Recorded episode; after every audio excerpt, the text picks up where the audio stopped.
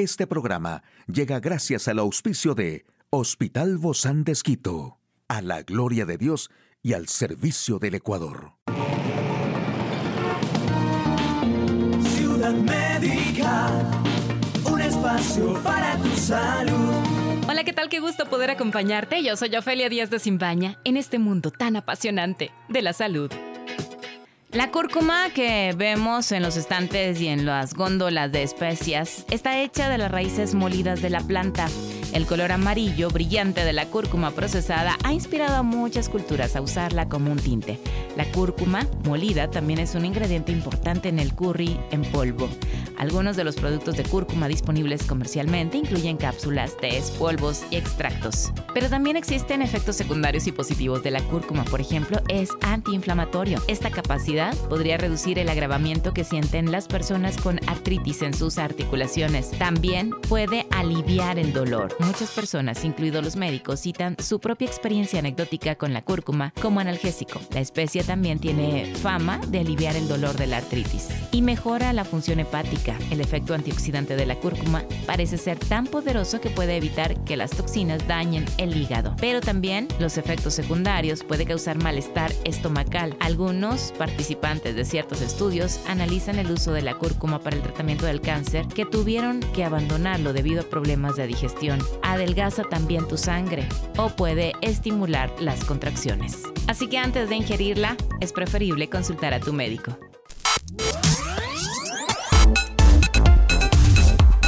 Aquí el detalle de la información más actual en el campo de la salud. El virus del COVID puede hacer un túnel desde la nariz hasta el cuerpo, según un estudio. Disfunción eréctil y pérdida de cabello, nuevos síntomas del COVID prolongado. Viruela del mono, el brote actual presenta síntomas que difieren de los típicos de la enfermedad. Bueno, aunque el SARS-CoV-2 se dirige principalmente al tracto respiratorio y la mayoría de los pacientes con COVID presentan síntomas respiratorios graves, otros órganos como el intestino, el hígado, los riñones, el corazón y el cerebro también pueden verse afectados. Se han reportado manifestaciones neurológicas de distinta gravedad. Estos síntomas pueden ser agudos y resolverse con la enfermedad o pueden representar un problema importante en el caso de COVID prolongado. En este sentido, los científicos todavía están tratando de analizar este rompecabezas. Dadas más pruebas, los hallazgos podrían explicar por qué algunas personas que contraen COVID-19 experimentan confusión mental y otros síntomas neurológicos. Además, si los conductos intercelulares pudieran cortarse, eso podría prevenir algunos de estos efectos secundarios debilitantes de la infección.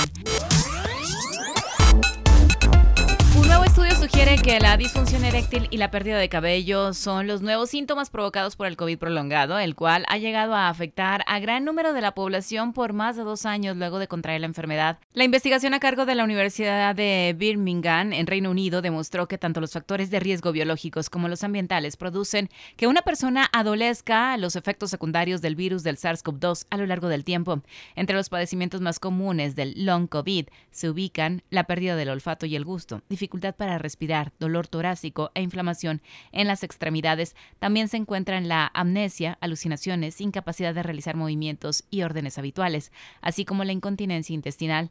Ahora, las y los expertos han indicado en una nueva publicación de Nature Medicine que la disfunción eréctil y la pérdida de cabello se han sumado a los efectos adversos de COVID. Para estos efectos, el equipo de investigación analizó el historial clínico de más de 2 millones de personas entre enero del 2020 a abril del 2021. Los síntomas del COVID-19 prolongados son extremadamente amplios y no pueden explicarse totalmente por otros factores como los factores de riesgo del estilo de vida o las condiciones de salud crónicas.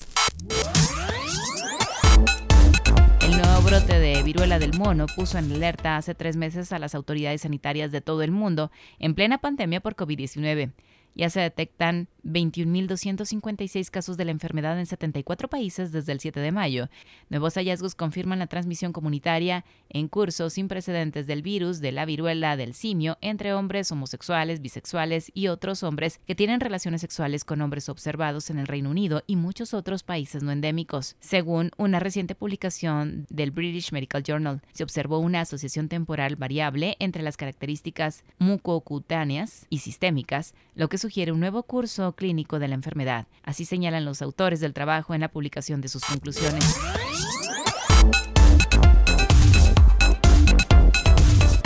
Hoy en Médico Directo hablaremos sobre el famoso metaverso, la palabra que entusiasma a jóvenes y adultos en el mundo. ¿Quiere saber usted cuáles son esos pros y contras de este nuevo universo? En un momento lo sabremos. Una charla amigable con nuestro invitado.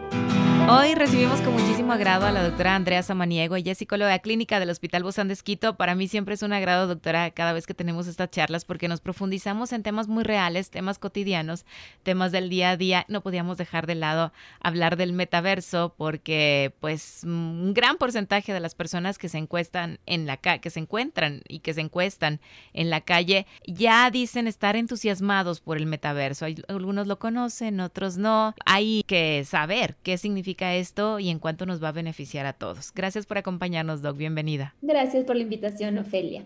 Eh, pues sí, sí, sí, es, es, una, es un tema que está muy, muy, eh, muy en estos días y que se está desarrollando, que también va tomando bastante fuerza y que es importante conocerlo más que nada para prevenir y un poquito nosotros también cuidar nuestra salud mental en función de estos nuevos escenarios que nos plantea la tecnología, a los cuales eh, de aquí a un, par de años, tal vez, ya estaremos inmersos en eso y tenemos que ver cómo abordar. Y a mí me, preocupa en realidad algo, ¿no? Que será que el metaverso es el futuro de la convivencia humana y de esa convivencia es de la que queremos hablar, ¿no? ¿Qué tan real es esto? Hablemos primero, de ¿qué es el metaverso? Porque sabemos que es una red de entornos virtuales, ¿no? Sí, sí, sí, exactamente es toda esta parte de interacción virtual que ya se ve en algunos juegos, incluso en la cual en estos juegos uno puede compartir con personas de otro, de otros países, de otros lados. Hay que ponerse unos lentes, ¿no? Grandotes para poder ver. Exactamente. Entonces, un poquito el metaverso, como se va desarrollando ahora, ya lo hemos visto en ciertos juegos, uno tiene esta interacción, que es una interacción real, pero y real al mismo tiempo, porque hasta qué punto uno está conversando o jugando, compartiendo con esta persona que no sabemos un poco quién es, eh, cómo son sus características, qué cualidades, fortalezas, debilidades tiene. Entonces, de cierta manera aquí también se ve esta parte irreal de este mundo. Y, y de alguna manera es como un teletransporte, ¿no? También, porque es un universo digital con otras personas que están juntas en ese universo digital, aun cuando no estén juntas en la vida real. Sí, sí, sí, sí, en esta parte y esta, en, esta, así como funciona la tecnología de esta manera, tiene bastantes beneficios, o sea, también nos permite cortar distancia, un poquito conocer también otros lugares a los cuales tal vez de una manera real y presencial no lo podemos hacer. Pero hasta qué punto esto también un poco despersonaliza la relación que tenemos con este otro, hasta qué punto esta relación, esta interacción es real sobre todo porque, Doc, eh, las personas ahí pueden hacer un avatar de, su, de, de, ellos mismos, ¿no? Sería como el alter ego, no sé si es, es, es, correcto, ¿no? Pero es el otro yo que puede hacer otras cosas diferentes, inclusive que se ve diferente, que tiene, le podemos poner otros nombres y, y ya eso como que no se vuelve real, ¿no? Un poco estamos como jugando en el imaginario de algo que eh, en la realidad real, en esta del mundo en la que vivimos piso tierra, conectados a tierra, pues es otra, no es la que se vive a diario. Totalmente, aquí podemos ver un poco este tema de la despersonalización, donde surge un poco también el yo crearme desde otro constructo, tal vez ese constructo que no es el real, un poco también invalidando fortalezas, debilidades que uno tiene, que uno en el mundo real tenemos que saber cómo sobrellevar a estas, estas situaciones y características propias e inherentes de cada persona. Entonces, ¿hasta qué punto el metaverso y una interacción en este metaverso también me quita mis cualidades, me quita mis características y ya cuando me tengo que enfrentar en mi realidad, cómo yo voy a adaptarme a esas características que son reales, las cuales sí afrontarlas. Yo me pregunto, ¿por qué no entonces hacer de ese alter ego del que queremos ser en el metaverso, por qué no hacerlo aquí? Por lo menos con las cualidades quizá no, no físicas a lo mejor, ¿no? Porque muchos querrán ser rubios, ojos azules eh, en el metaverso o ser los modelos, modelos de las mujeres 90, 60, 90 y, y tener muchas cualidades, ¿no? Eh, me refiero a estas anímicas, pues tenerlas aquí, ¿no? Podríamos tenerlas y empezar a practicar aquí para poder empezar a relacionarnos mejor. Ahora, ¿cómo esto nos va a beneficiar y cómo nos va a perjudicar? ¿Cuáles serían los pros y los contras? Exacto. Bueno, tal vez, tal vez como pros de esto es un poquito sí interactuar con otras personas, conocer de otras culturas, de otros lugares, porque ya en el metaverso uno se puede ir de aquí a, a la China a comprar cierta cierta cosa que quieres, cierta pintura, cierto arte. Incluso en, el, en el avance en el avance médico también, ¿no? Se unen varios científicos de diferentes lugares a la hora de hacer una, una cirugía, por ejemplo. Totalmente, en función del conocimiento de la información, yo creo que es algo bastante valioso. Pero tal vez los contras, aquí sí va todo el tema de la despersonalización, de un poco también limitar a las relaciones sociales que son inherentes al ser humano, que es un ser social, el limitarlas a una pantalla. ¿Hasta qué punto eso es sano en nuestra parte ya mental? ¿Hasta qué punto me, enriquece el conversar, el interactuar con alguien que tal vez no sé si existe, no existe, será como me dice que es? Y yo también un poco ya voy generando una creencia en función de eso. Como eso también me, va eh, a construir después.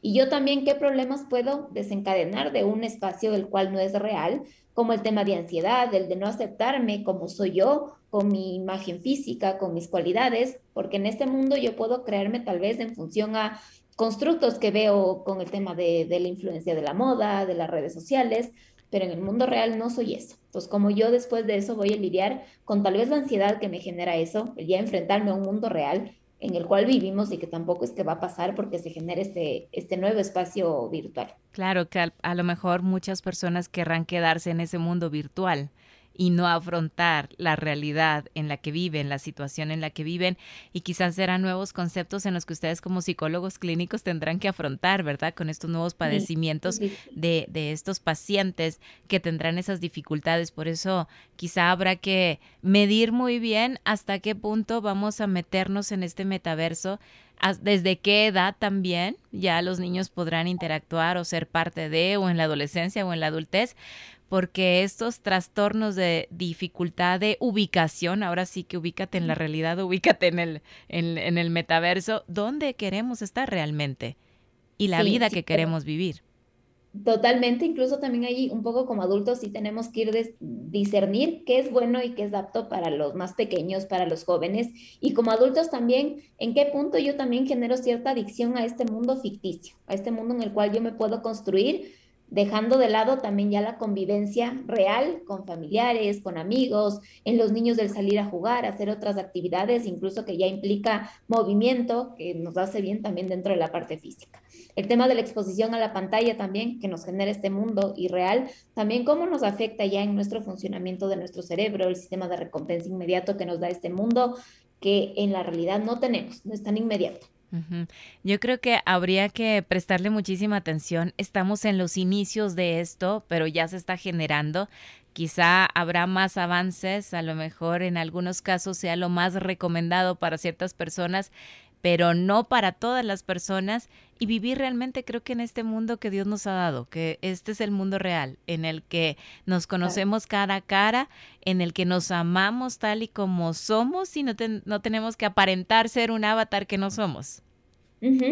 Exactamente. Eh, lo importante es ir buscando este equilibrio entre esta nueva tecnología que va avanzando, que tiene sus beneficios, pero también tiene sus sus situaciones que son un poco negativas, que tenemos que saber manejarlas para adaptarlas a un bienestar y a una salud integral de la persona. Definitivamente. A lo mejor la, la recomendación frente a este tema, que no lo podemos dejar de lado, Doc, y que y que ya está. Inclusive ya algunos ya lo pueden tener hasta en sus casas y estar ya haciendo uso de esto y decir, bueno, no, pues yo ya no quiero escuchar en este momento esto, pero quiero meterme en otra realidad. Sí, sí, sí. Bueno, la recomendación sí un poco ir limitar también el tiempo que nos exponemos a estos espacios, poner los pies también sobre la tierra y buscar este equilibrio entre eh, esta parte irreal y este mundo real en el cual vivimos todos que es maravilloso también y también tenemos que disfrutarlo. Muchísimas gracias, doctora Andrea Samaniego. Ella es psicóloga clínica del Hospital Bozán de Esquito. A usted, amigo y amiga, a seguirnos cuidando, por favor. Hasta la próxima. Puedes escuchar de nuevo este programa en radio hcjb.org. Este programa llegó a usted gracias al gentil auspicio de Hospital Bozán de Esquito, a la gloria de Dios y al servicio del Ecuador.